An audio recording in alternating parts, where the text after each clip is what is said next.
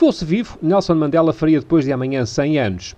Para assinalar esta data histórica, tivemos a oportunidade de fazer aqui em Maputo uma entrevista muito especial à pessoa que viveu ao lado de Madiba nos seus últimos anos de vida.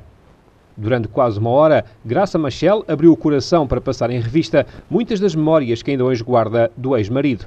Começamos com a forma como a única mulher no mundo que foi primeira-dama em dois países diferentes olhava para Mandela em termos de liderança. Ele tinha uma maneira muito natural de fazer alguém sentir que naqueles segundos esta pessoa é a mais importante em toda a vida dele.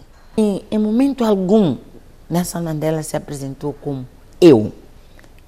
Até se prestar atenção aos discursos dele, a maneira como ele comunica, ele diz, diz sempre nós, we. Em termos amorosos, Graça Machel foi a terceira mulher de Nelson Mandela. Ela que até pode nem ter sido a que mais tocou o coração do primeiro presidente negro da África do Sul, mas foi garantidamente a que lhe proporcionou um verdadeiro conceito de família. O grande amor de, de, de, de Madiba foi, foi Winnie Mandela. E, porque também esteve envolvido na, na, naquele espaço em que eles não tinham a possibilidade de fazer uma vida em conjunto. Comigo foi uma coisa diferente. Eu uh, ofereci a Nelson Mandela a possibilidade de ter uma família e viver em família. Pode-se dizer que o Dr. Graça Mandela deu a qualidade de vida que Nelson Mandela merecia nos seus últimos anos de vida? Absolutamente. Isso eu não tenho qualquer dúvida. Isso foi eh, o privilégio, se assim posso dizer, que eu tive de lhe ofertar, de facto, uma vida tão tranquila, tão segura. E nós passamos muito tempo juntos, viajávamos sempre juntos. E se tiver reparado, por exemplo, nós andávamos sempre de mãos dadas. É como se nós tivéssemos necessidade dessa conexão. Até para os dois filhos que Graça teve com Samora Machel, o Prémio da Paz em 1993 foi alguém marcante nas suas vidas. Os meus filhos passaram muito mais tempo com Nelson Mandela do que os próprios filhos dele. Esse é um aspecto muito pouco, muito pouco conhecido do público e não precisa de ser. Os meus filhos aparecem como que ofertando-lhe uma oportunidade de ele ser pai outra vez. E ele deu-se, de facto, quer dizer, de peito aberto na relação que teve com os meus filhos. E os meus filhos também tinham essa necessidade.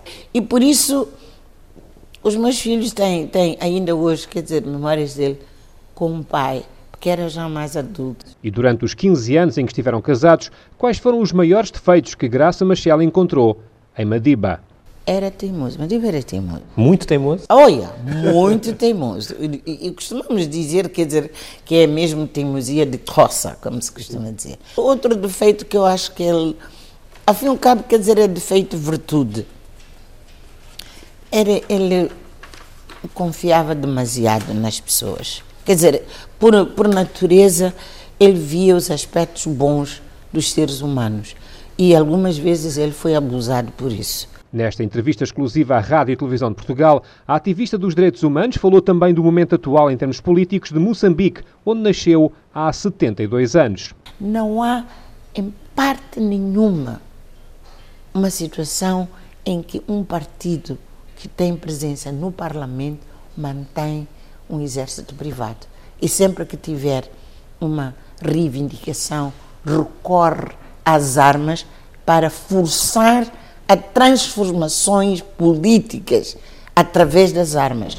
Já não é sem tempo que cheguemos a um ponto em que possamos dizer nunca, nunca mais nesta sociedade e neste país as pessoas vão usar as armas para impor a sua vontade. Diálogo sim, diálogo sim. Excertos de uma grande entrevista com Graça Machel para ouvir esta quarta-feira aqui na RDP África. Com votos de uma boa semana, recebam um forte abraço de Pedro Martins a partir de Maputo, a pérola do Índico.